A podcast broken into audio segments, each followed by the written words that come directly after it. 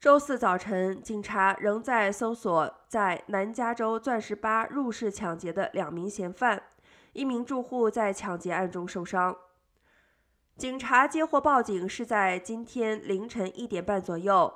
劫案发生的具体位置在二三九零零 Sunset Crossing 街区。根据警方公布的消息，劫匪有两名，均为男性。他们进入了一个住家，并与屋主发生冲突，屋主受轻伤。根据报道，劫匪是两名三十多岁的男性，目前不清楚是否携带武器。警方还透露说，嫌犯抢走了差不多三千美金的现金。目前，整体案件还在调查当中。